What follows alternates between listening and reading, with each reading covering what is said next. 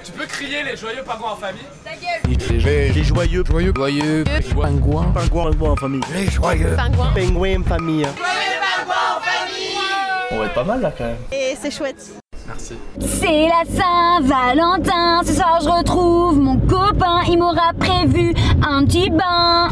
Paris a besoin de se retrouver. Paris a été peut-être un peu délaissé, un peu négligé. Et on a besoin de remettre euh, Paris en marche. Évidemment, oui, je suis candidat pour que les Parisiens retrouvent le plaisir et la fierté de vivre à Paris.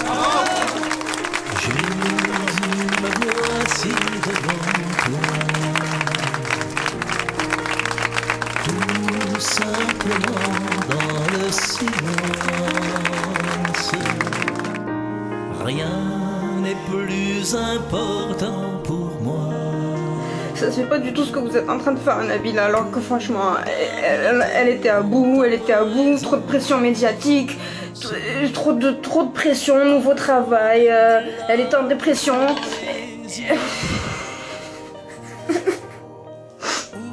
Du coup, elle a fait, elle a, pété un plomb, ça arrive à tout le monde. Euh, vraiment, c'est monstrueuse situation parce que je pensais que français, c'est c'est un pays de liberté d'expression. C'est pas du tout pas liberté.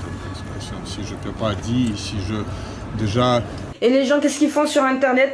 Et ben, les gens, quand, et ben, quand tu vas pas bien, ils t'enfoncent encore plus, un truc de malade. Et du coup, que- Vous voyez, Madame Paulette, on ne s'en sortira jamais. Nous ne restons pas à la maison pour ne plus entendre grand-père parler de son 14, père de son 40, oncle de son Maroc, mon cousin de son Indochine, mon frère de son Algérie. Ah, tenez, à l'université, nous avons des copains américains qui ne parlent plus que Vietnam. Et je viens ici, dans le coin le plus perdu pour être tranquille, et qu'est-ce que je trouve? Un vieillard qui cesse de parler de son hold-up d'il y a 20 ans. Tiens, Péril Jaune, tu dînes avec moi ce soir? D'accord, si on fait vite. Allons bon, là que même les Chinois sont pressés maintenant. Ah ma pauvre dame, on aura tout vu. Tiens, passe-moi le pot.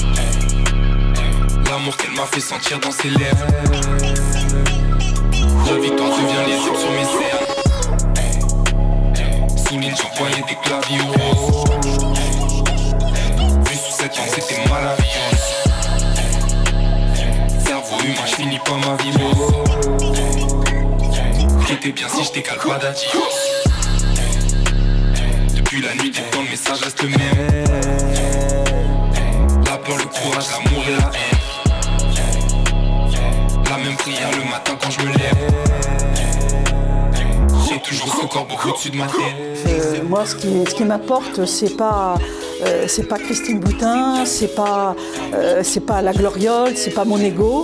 C'est de servir, c'est de servir mes concitoyens, puisque je suis une femme politique. Et mon maître, c'est le Christ. Donc euh, voilà, c'est ce qu'il fait. Et mon maître, c'est le Christ.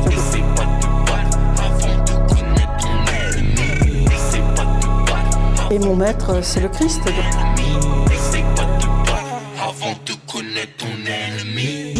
Est-ce que vous pouvez faire une première déclaration? Quelles sont vos premières déclarations? Non, parce que je vais vous expliquer quelque chose.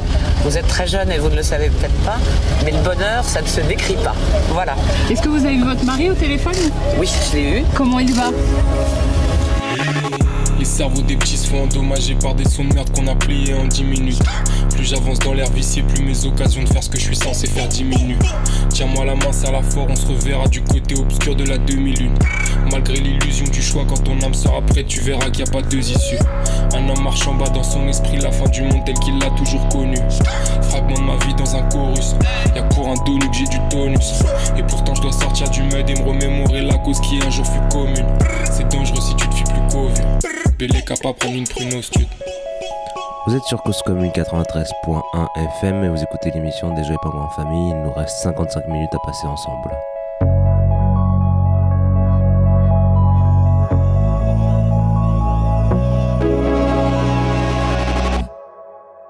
Bonsoir à toutes et à tous, vous êtes à l'écoute de Cause Commune 93.1 FM. Aujourd'hui, bienvenue dans la nouvelle émission Cuisine toi-même, par toi-même et pour toi-même. La cuisine aux communes. En tout cas, quel bonheur de pouvoir enfin proposer la première émission culinaire euh, qui met en avant les goûts, les saveurs euh, dans une radio euh, comme Cause Commune. Comme quoi, la, la musique. Non, la, la- la cuisine, ça s'écoute. La cuisine, ça s'écoute aussi. eh ouais. Cette émission, nous, allons vous présenter euh, quelques plats à préparer. Et pour euh, cette première fois, nous allons faire une... Une flamme couche. Flamme de couche, ce fameux plat euh, un petit peu euh, allemand. Première étape pour un bon repas, on, on ouvre une bouteille de vin euh, pour préparer le repas, c'est Ah ça oui, hein, bien c'est- sûr. C'est pour Et- accompagner oui, la ça- Ça fait préparation. partie de la préparation, hein, c'est dans la recette. C'est dans la recette, C'est dans la c'est dans la recette. Donc ouvrez une bouteille de vin. Vous êtes sûr qu'il s'ouvre avec un tire-bouchon, votre vin? Eh ben, peut-être que non. Peut-être que non. Eh ben si. Alors là, nous partons sur un vin italien. Ah oui. Un, un, un, un Damati. IGP. EGP, ça veut dire, euh, c'est peut-être les marques d'agriculture protégées. Eh oui, euh, on peut boire du vin, mais en étant écolo, ça c'est possible. Et bah voilà. Si vous savez où est le tire-bouchon, vous pouvez appeler le 09. euh, ça sera- Ah non, il paraît que c'est euh, c'est la radio de, des manifestants, là, comment ça s'appelle? A Central qui a pris le numéro. Ah, de non, Cause Commune. oh non. Ah ouais, les gauchistes, ils arrivent, ils vous prennent tout.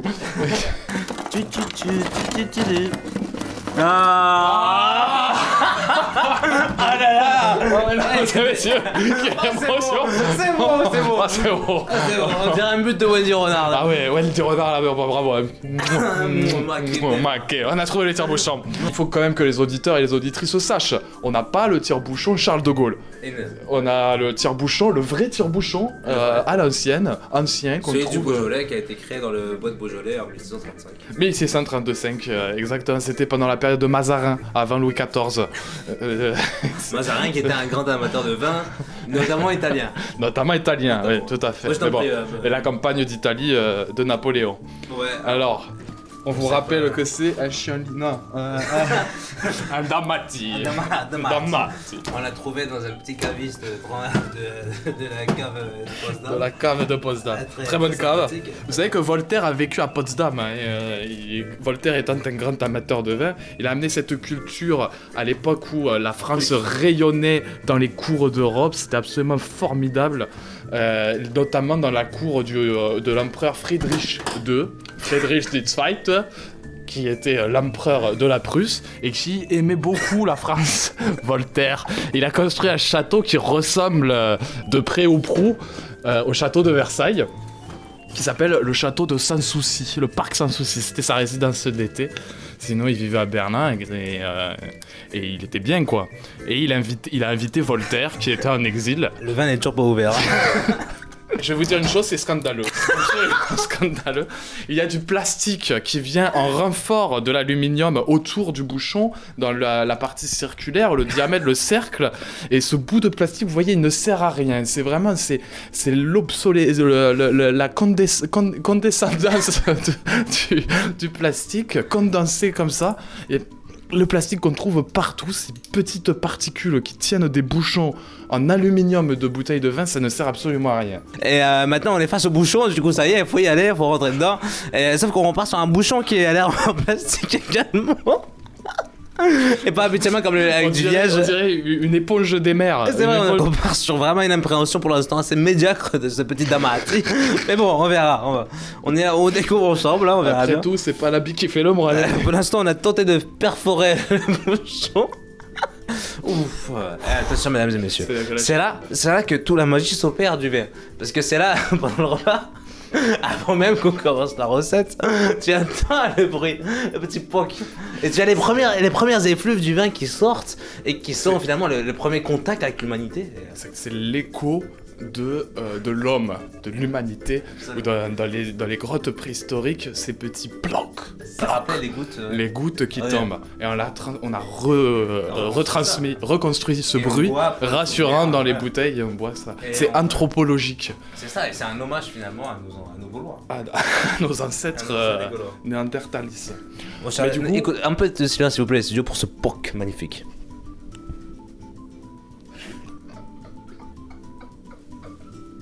C'est dur. Mais du coup, là, en l'occurrence, j'ai euh, fait la première étape de l'ouverture de cette bouteille. La deuxième étape euh, apparaît compliquée et un petit peu dure, mais en même temps, c'est le damat qui ne se laisse pas avoir euh, comme ça. quoi. Eh oui, ah oui, voilà, c'est- pas facile, je, je sais que c'est pas facile. Allez. Mais on va y arriver, on va y arriver. Ensemble, ensemble pour le bruit du bloc.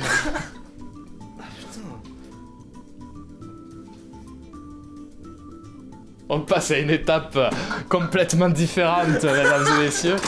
On va essayer de trouver un tire-bouchon qui soit adéquat avec, euh, avec notre force. Mais ce bouchon est vraiment difficile, on vous l'assure. Je vous assure qu'on parle pas à la légère là. hein. Faut pas, faut pas se foutre de nous.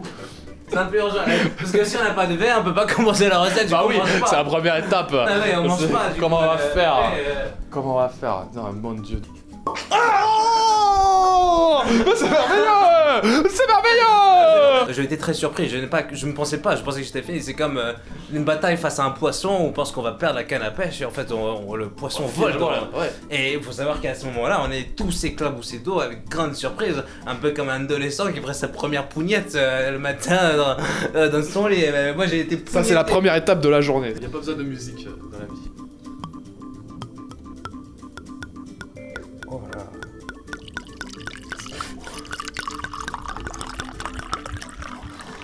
Ah, quel bon moment.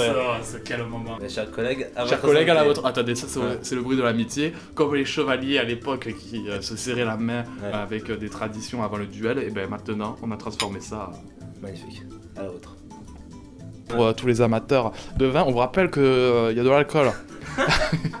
c'est à consommer avec modération, euh, bien évidemment. Bien que certaines émissions ne le disent pas. hein. Ouais. Ouais, bah, mais, mais nous on, est, on, rigole, on rigole pas. On est- hein. on rigole pas. Ah, non, non, moi y a pas de soucis. Hein. Euh, Moi je suis venu chez Baptiste aujourd'hui, je repars, je repars que demain. Hein. Bon, mais en tout cas, chers amis, maintenant euh, qu'on a passé la première étape euh, d'ouvrir le verre, Il y a la deuxième et la étape. deuxième étape qui est maintenant euh, inspecter ce qu'on va manger. On a déjà dit, je on partait sur notre flamme cuche. La flamme cuche au poireau. J'ai un bon poireau dans les mains là de, euh, du beau. potager de Potsdam, on peut entendre voilà, un le poireau au bruit. S'il les bombe pas, on est sur quelque chose d'assez mûr, d'assez Ouais. assez jeune. Oui, oui. Et alors là, attention. hein. Donc euh, le poireau est coupé de sa base, de sa racine de paille, comme vous décrivez. On va pas le couper jusqu'au au- Bien aux entendu. cheveux. Aux cheveux. Le poireau ne se coupe pas jusqu'aux cheveux. Commencez par la zone blanche comme ça et vous y allez comme ça. Très sec, mais très sûr de soi. Ouais, n'hésitez pas à vous, euh, à vous répartir les tâches. Moi, je m'occupe de l'oignon pendant que mon cher collègue s'occupe de savoir si oui ou non euh, il peut réchauffer la pâte et bien sûr pour aussi profiter de faire une petite pause et boire un petit coup de verre. Donc l'oignon c'est quelque chose de très agréable, il faut savoir couper euh, des deux côtés. Moi personnellement j'adore pleurer, et je trouve que j'ai bu un peu de verre, je me mets du angel. Attention Alors là, c'est le moment où vous pouvez euh, râper avec le couteau comme ça, comme un chef italien. C'est la Eh ben, Luigi Allah Allah, comme c'est beau. Et là, vous attendez, là, c'est du petit taille. De l'oignon. Où est là Il faut baisser le feu.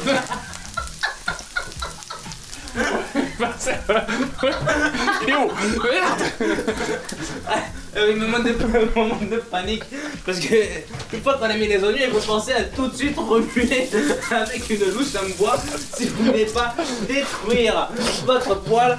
C'est très important. Mais vous connaissez aussi hein, ces mouvements de, de panique, c'est pour ça qu'on fait la la cuisine, cuisine, hein, c'est pour ces ça, moments d'émotion.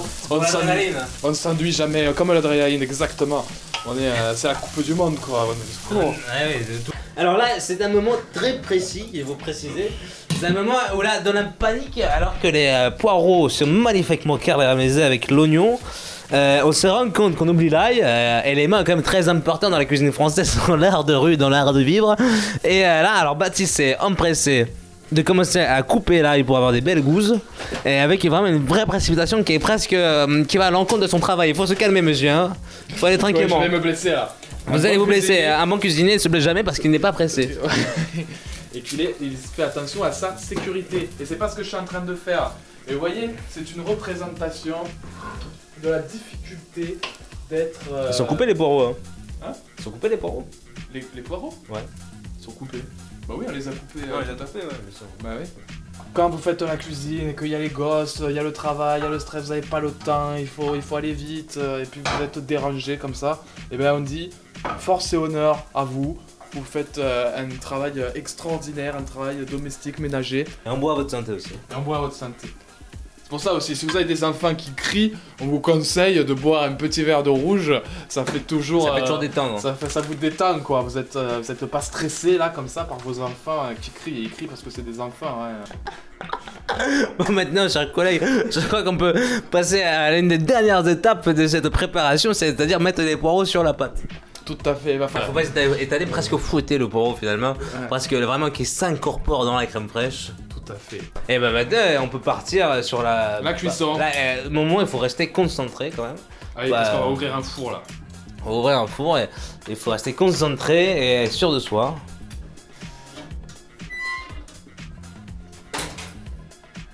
Et voilà. Qu'est-ce qu'on fait en attendant?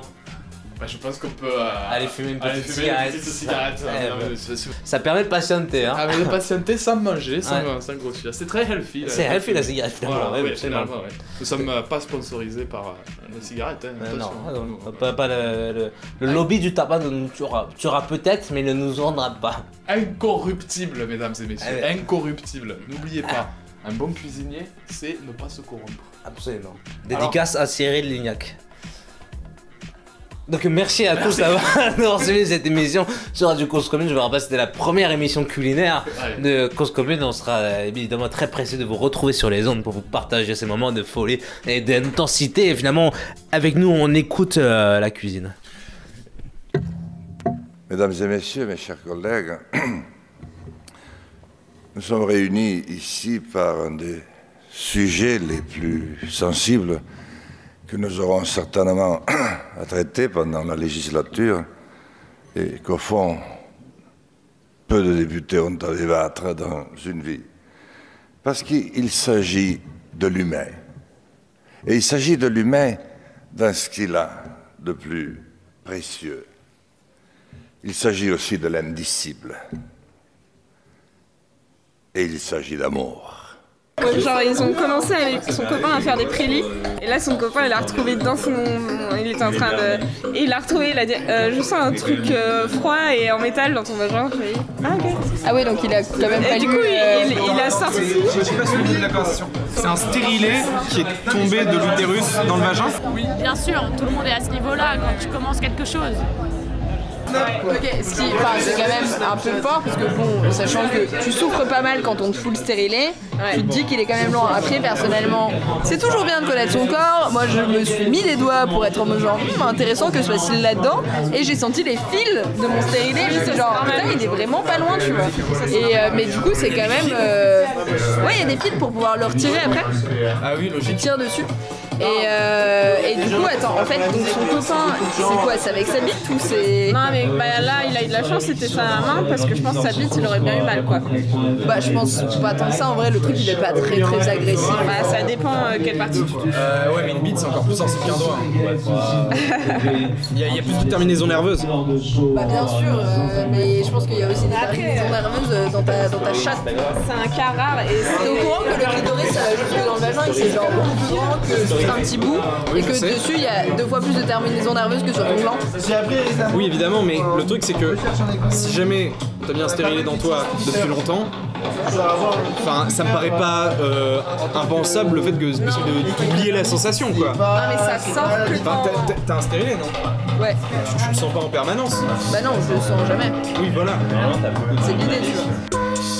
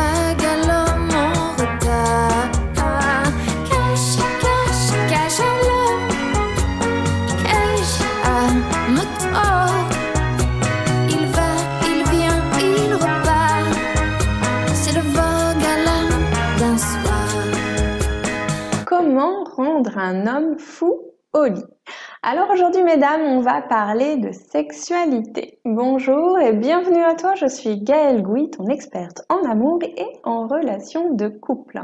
J'aide les femmes à sublimer leur vie amoureuse pour le meilleur et pour toujours. Aujourd'hui, je vais t'expliquer ce qu'il faut faire pour rendre un homme fou au lit.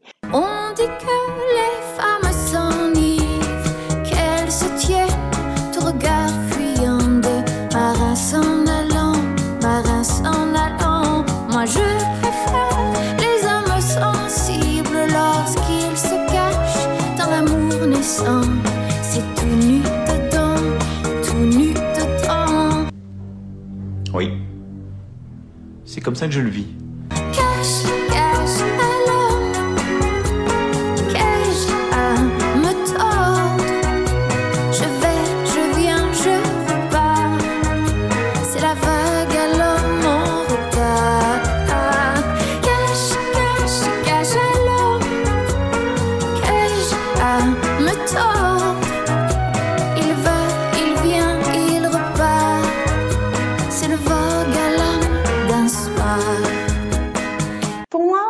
Sexe est bien plus qu'une simple relation physique entre deux partenaires. C'est le moment où les deux partenaires se donnent complètement l'un à l'autre, un moment magique où chacun se connecte à l'autre, un moment d'intimité physique qui te fait entrer dans la dimension de la magie de l'amour. Dans un premier temps, il est important de mettre les sens en éveil pour créer une atmosphère propice et faire monter le désir.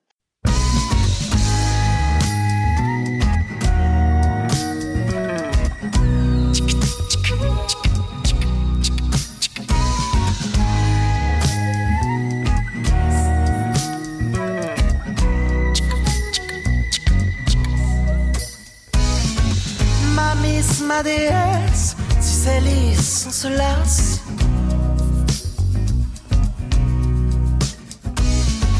Les strass et les stress, j'encaisse ou j'en casse.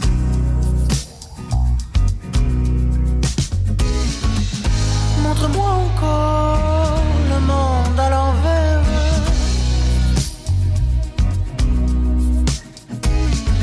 L'envers de ton corps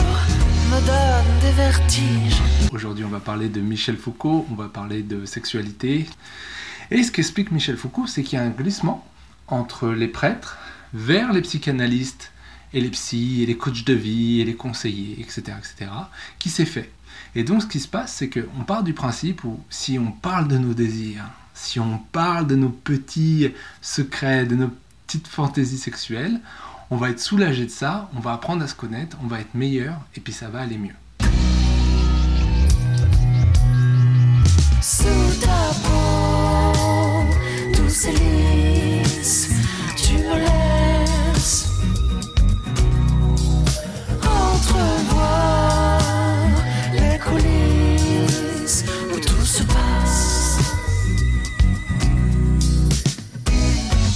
Ma miss, ma déesse, on s'enlise, on s'enlace.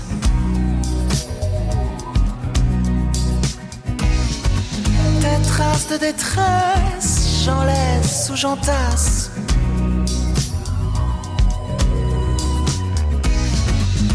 Montre-moi encore le monde à l'envers.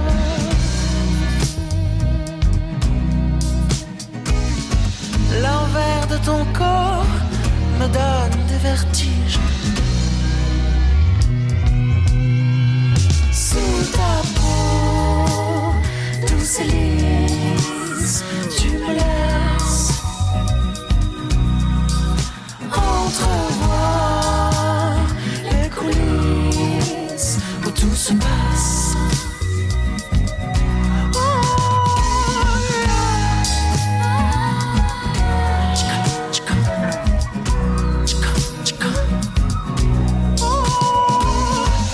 Vous êtes sur Cause Commune 93.fm et c'est toujours l'émission de Joyeux pas en famille. Euh, bonne matinée, bonne journée, bonne soirée.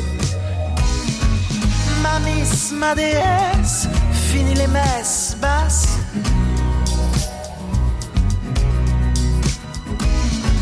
Les strass, le stress, ma caisse à la casse.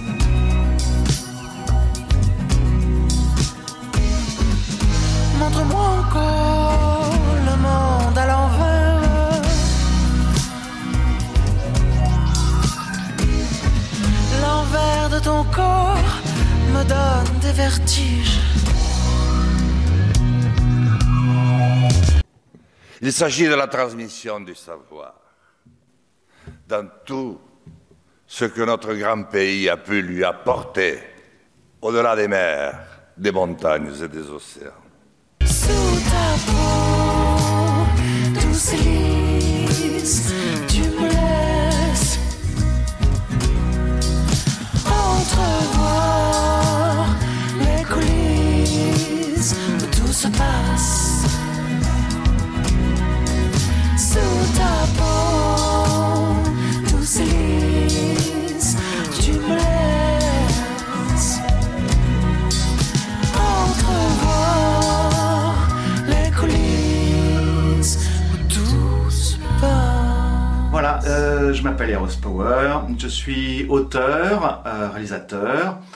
et je suis le- l'heureux propriétaire de cette magnifique esclave, esclave Lina. Voilà. Euh, cela fait maintenant euh, plus de deux ans et demi, bientôt trois ans que nous vivons ensemble. Esclave Lina, c'est ton tour. Tu te présentes? Euh, J'aime Renaud sur certaines chansons, euh, mais euh, pas tous. Euh, Celle-là, je ne l'ai pas entendue, donc je ne peux pas vous dire si je l'aime ou pas. Euh, je m'appelle Esclavina, j'ai 22 ans. Euh, j'ai fait ma demande à Maître Eros Power le 18 mai 2015 euh, au départ pour un stage de une semaine. Et ça fait deux ans et demi que dure cette fameuse semaine. Ça sera la semaine la plus. Excellente, monsieur. Mais encore Excellente, je vais vous dire. Vous avez quel genre de question Quel est le sens de votre question? N'ayez pas peur, mon bonhomme. Non, j'ai pas peur. Et bien voilà. Donc, quelle est la nature de ma relation? Elle est excellente.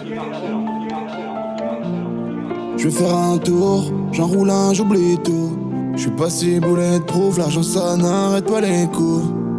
L'amour m'appelle, mais mon cœur est sourd. Un dernier FaceTime, puis la vie reprend son cours. Aucun billet ne sécheront tes joues pleines de larmes. Tu me cours après, mais je cours après milliers de dollars. Je réponds car je sais pas si tu me rappelleras.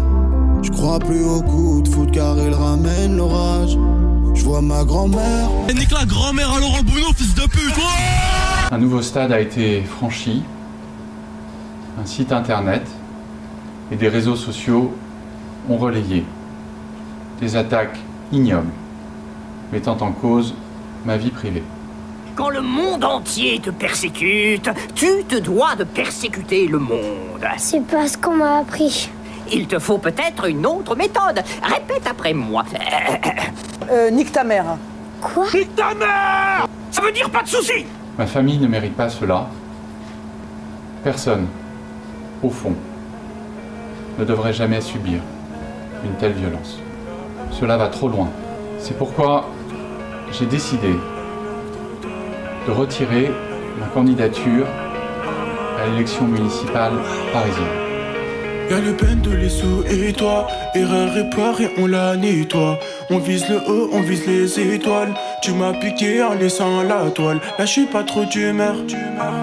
L'avenir devant nous, j'arrive pas à tes mains Tu peux attendre une heure. Je t'emmène d'ici au plus vite, font tes mains T'es rentré dans ma vie, on s'est vu au quartier T'es venu dans ma ville. Et ma fille c'est ta fille on navigue loin dans le navire, des histoires, des blabla, j'ai pas la tête à ça.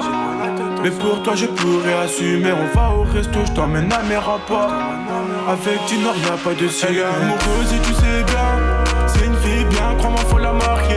Elle s'en fout des sous, elle veut ton bien. Regard souriant tout au long de la soirée. Tu sais plus comment faire, y'a le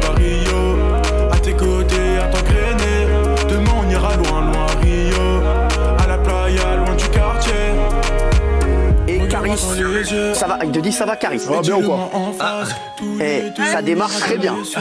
Alors, Booba, t'as dit que tu voulais enterrer. Il est dans ton cul, frérot.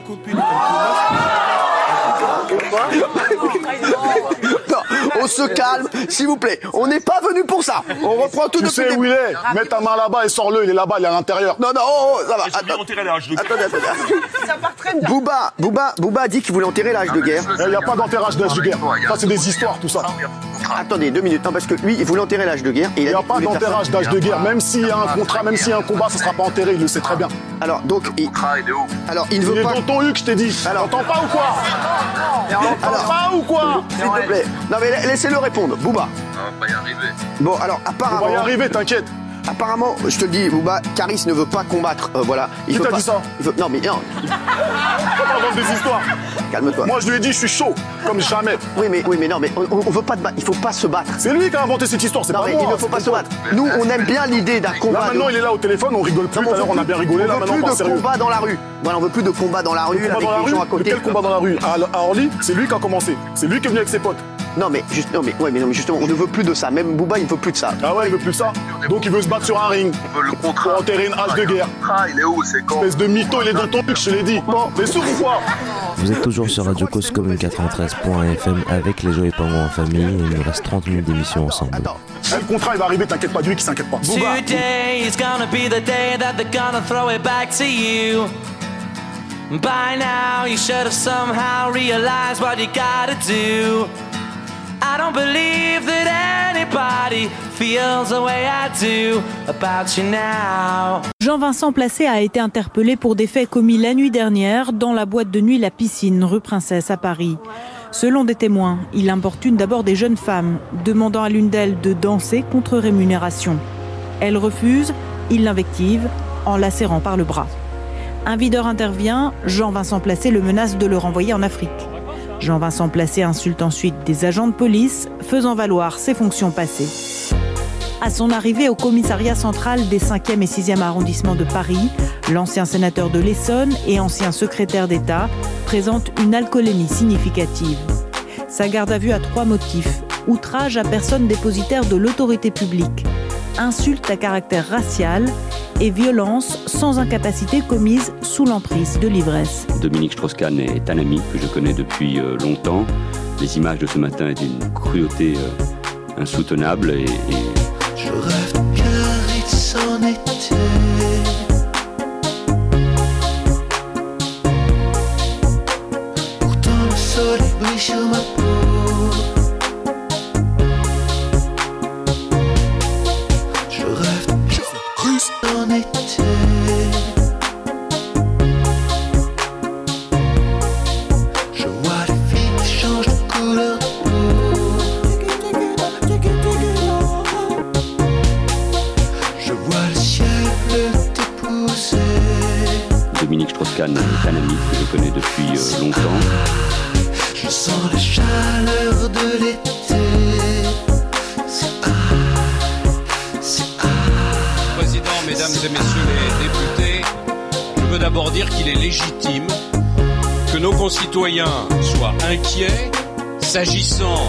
d'exploration et d'exploitation de gisements de gaz de shit.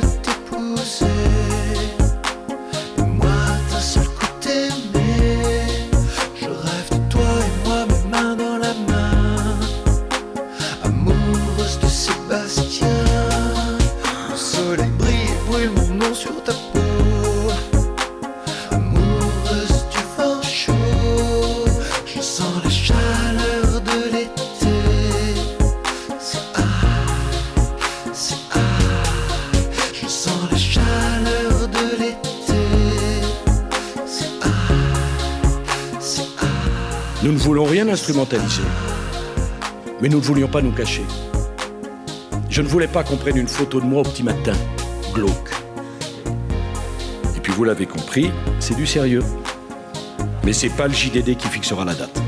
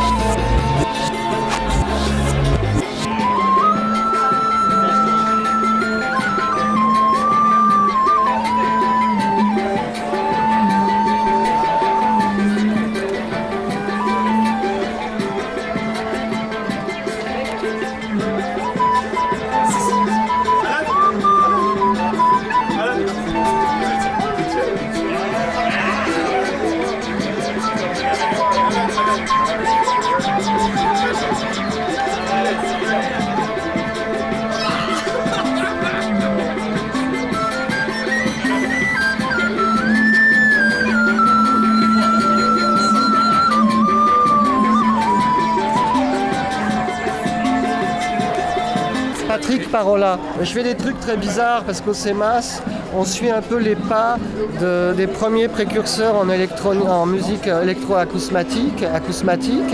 Donc il n'y avait pas de beat à l'époque. Je me suis cassé au Mexique euh, il y a...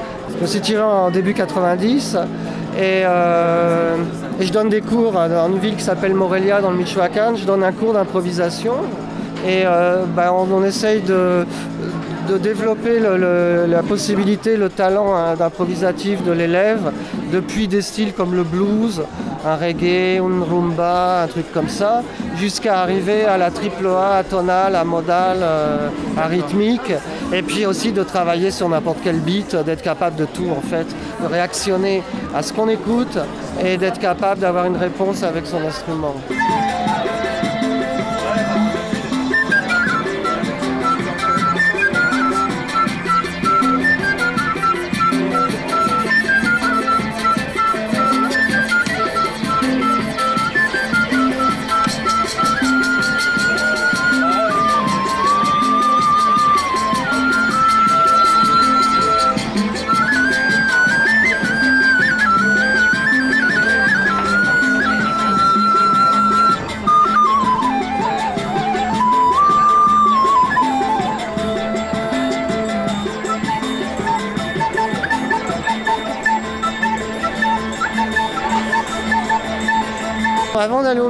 Alors je travaillais dans les assurances et je rentrais chez moi. Et là, s'il faut le confesser à l'époque, je me faisais une paire de joints et je prenais la guitare tous les jours.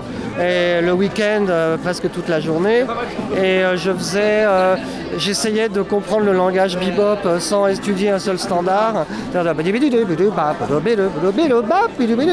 Par exemple.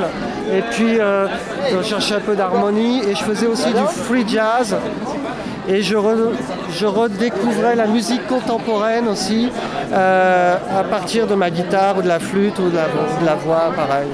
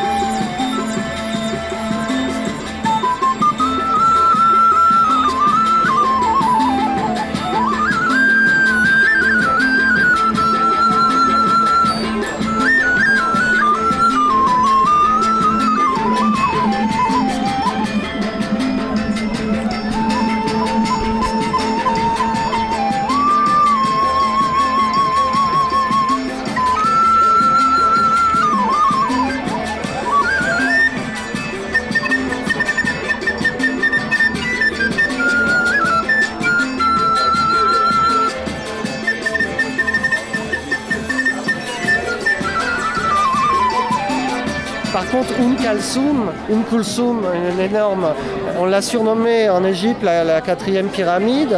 une chanteuse extrêmement talentueuse, il y a des centaines de disques sur YouTube, a déclaré que le meilleur maître, le meilleur prof pour chanter de la musique arabe, c'était d'écouter du chant coranique. Donc à partir de ça, j'écoute du chant coranique. Et c'est vachement. Dire, Il y, a, il y a des- il y a des phrases, il y a du- de la microtonalité, euh, c'en est croustillant, c'est pas dilué dans de la merde, c'est pur, c'est vachement important effectivement pour faire travailler l'oreille. Alors la microtonalité, voilà. Nous, en Europe, on, on utilise une gamme et ça fait ça. Pardon, hein, parce que. Pardon.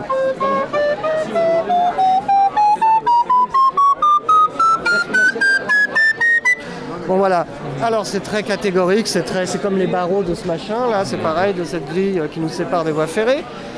Mais en réalité, avant cette euh, intervention des luthiers à partir de Gutenberg qui permet de répandre euh, la production de partitions, mais à, gogo avec la- l'imprimerie, euh, il n'y avait pas ça, ça n'existait pas. Il y avait une appréciation personnelle du musicien, une transmission orale euh, de, music- de, prof à élève. Et donc Jean-Sébastien Bach, euh, il accordait son clavicorde, je ne sais pas comment on appelle ça, un clavecin, on dit en français, pardon, clavicordio en espagnol.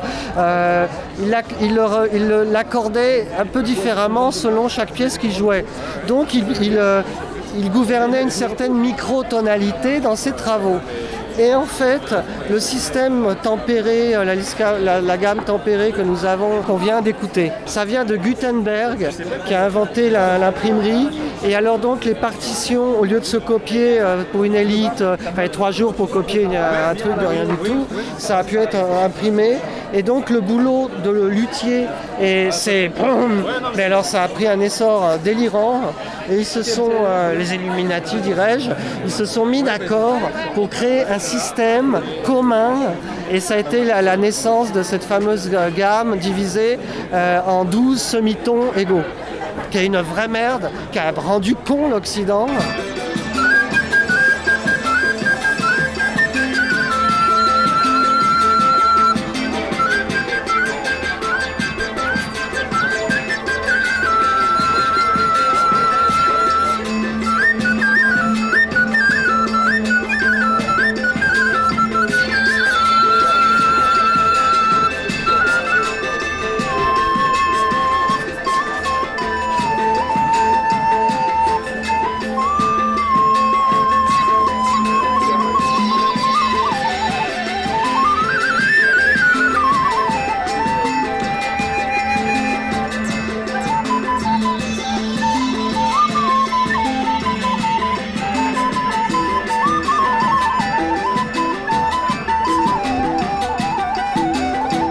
Vous êtes sur Cause Commune 93.fm et c'est toujours l'émission des joyeux pas en famille. Euh, bonne matinée, bonne journée, bonne soirée. À partir de ça, il y a eu des abus terribles. Les missionnaires qui allaient euh, dans des pays asiatiques, ils ont recoupé les marimbas, euh, les, les xylophones, pour qu'on tombe dans cette escale en pensant que les gens avaient l'oreille déformée. Ah c'est infernal. On a foutu la merde. Donc il y a- y, une colonisation musicale. Mais bien sûr, grave, grave, grave, on a foutu la merde dans un endroit où on n'avait pas lieu, où il n'y avait pas lieu de le faire. Donc, si tu veux, moi, quand j'ai euh, euh, été branché sur la musique arabe comme un monde impénétrable, même la musique de l'Inde, mais la microtonalité en musique de l'Inde est plus tolérable pour un occidental, elle ne nous choque pas. Alors que dans la musique arabe, elle nous choque.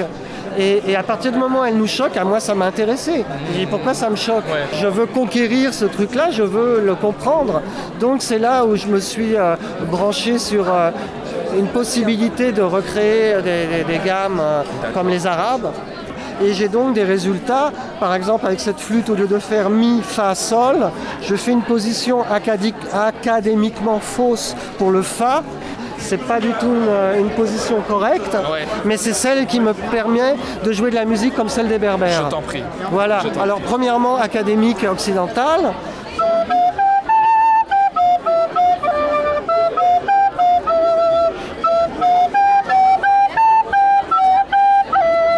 Ok, alors là, maintenant je touche la- une note qui n'est une position qui n'est pas l'académique et ça me permet de faire ça. Je m'aide avec le glissando du doigt pour euh, euh, mettre vraiment mon oreille qui, qui- qui est exercée. J'écoute de la musique arabe au moins 10 heures par semaine ou plus. Donc je fais ça.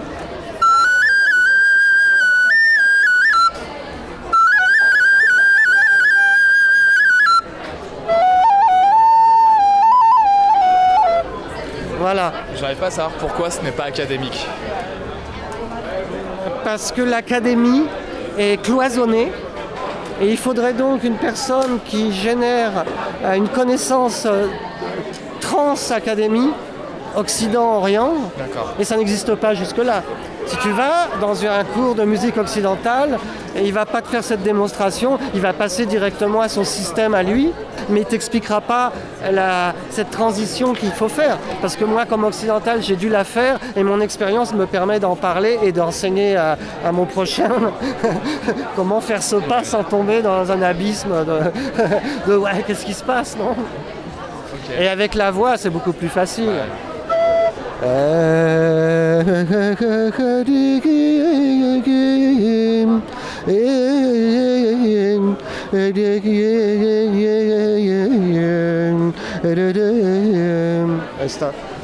Il n'y a pas trop de puissance, j'aime bien quand il y a de l'écho, il y a une bah, reverb, tout ça. Mais bon. Merci beaucoup. Non, mais c'est bien, c'est un plaisir.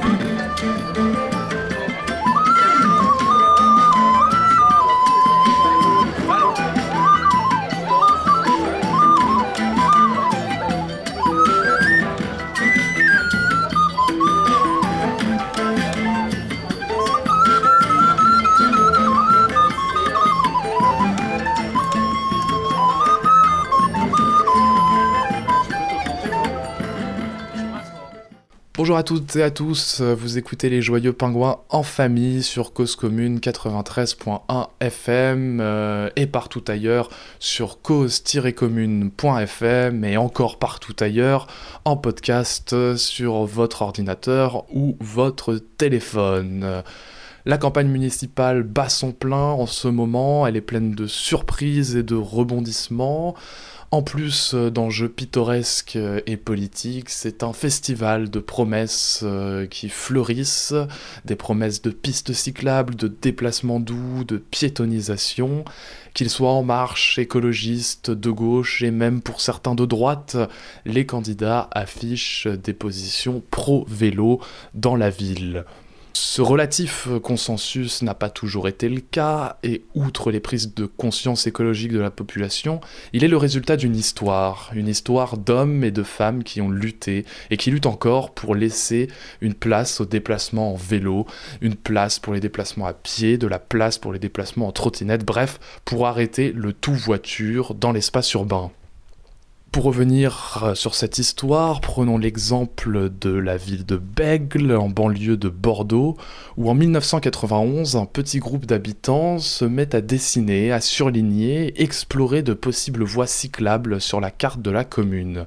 Il fonde l'association Bègle à vélo qui vise, je cite, à agir auprès des décideurs pour obtenir des aménagements cyclables et encourager les béglés de tous âges à oser circuler en vélo. Leurs sources dévoilent ainsi un argumentaire centré sur la sécurité et la qualité de vie. Il faut pouvoir pédaler sans danger et créer une ville humaine. Cela passe par un partage de l'espace urbain avec les voitures qualifiés de bolides puants, mangeurs de gasoil et de superplomb qui veulent la place rien que pour eux.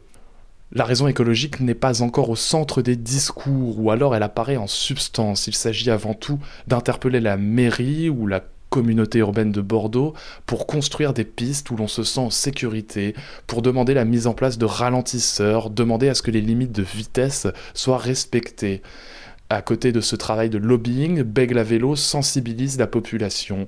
Les tracts présentant la durée en vélo entre divers lieux de la ville euh, ou les événements tels que le rallye vélo sont autant d'actions militantes pour convaincre les habitants de les rejoindre et d'abandonner petit à petit la voiture. Cette histoire témoigne du retard de la France dans les politiques cyclables et la difficulté institutionnelle pour les mettre en œuvre. Nous sommes dans les années 90 et il y a 0 km de voies cyclables à Bègle. À cette période, un pont est en construction entre la ville et Bordeaux. Bègle à vélo réclame alors l'aménagement d'une voie cyclable aux côtés du trafic automobile.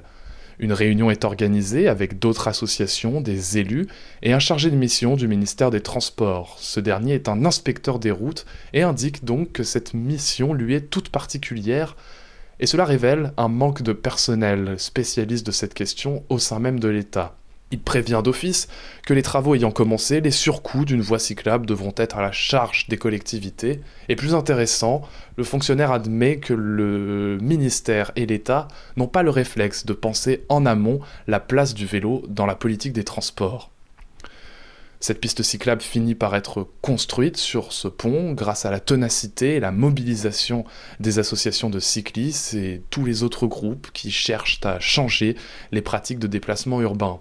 Leur histoire nous montre que la politique du vélo est récente en France euh, pour ce qui est de l'État, euh, qu'elle s'est faite en premier lieu dans les collectivités et les métropoles, et qu'une politique euh, efficace, en tout cas, devrait se concentrer à faciliter l'usage de la bicyclette par des aménagements.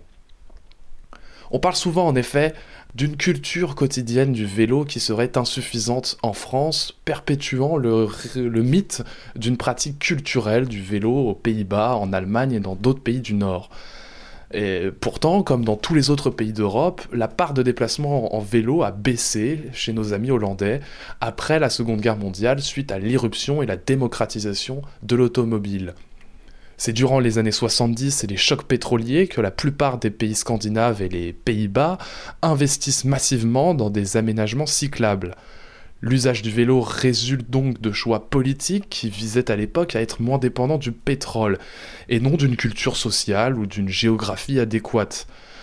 Cette politique s'illustre notamment par une limitation drastique euh, de la voiture dans la ville, dans les espaces urbains. Plus les pistes sont larges, distinctes des voies routières, plus les habitants sont incités à rouler dessus.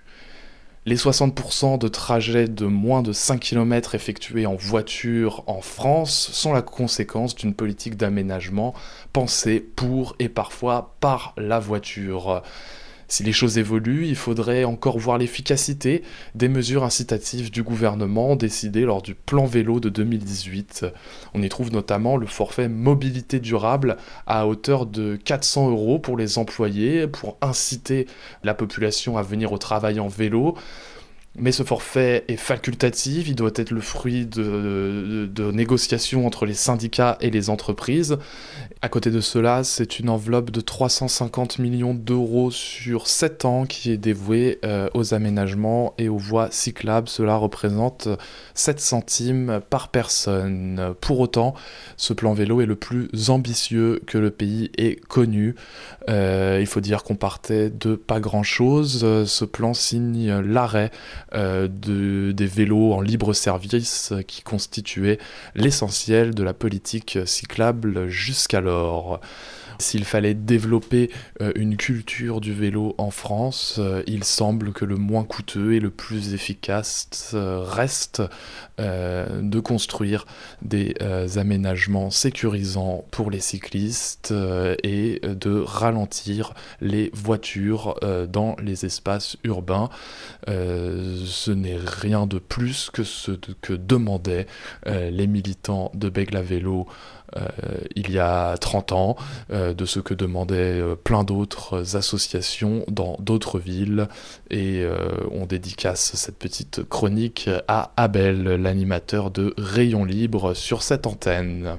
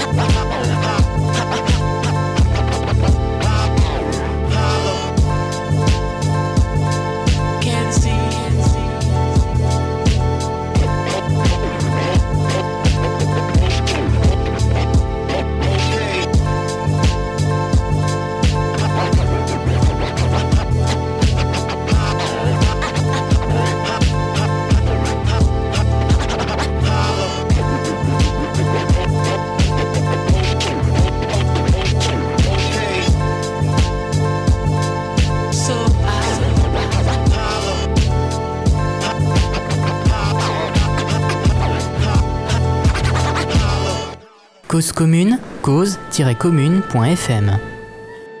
Bonjour à tous et à toutes vous êtes bien sur Cœurs Entreprenants. Temps, rythme et transformation, information, vous écoutez Cause à effet. Le monde en question. Les mondes rêvés de Georges. Soyez les bienvenus pour cette nouvelle édition de Libre à vous. Vous écoutez l'émission Un coin quelque part. crier les joyeux parents en Vous êtes une nouvelle fois dans l'émission Panam by Mike, hashtag PBM. Ce soir, donc, euh, Overgame de 21h à 22h30. Bonjour à tous, bienvenue dans votre émission sur Cause Commune. 93.1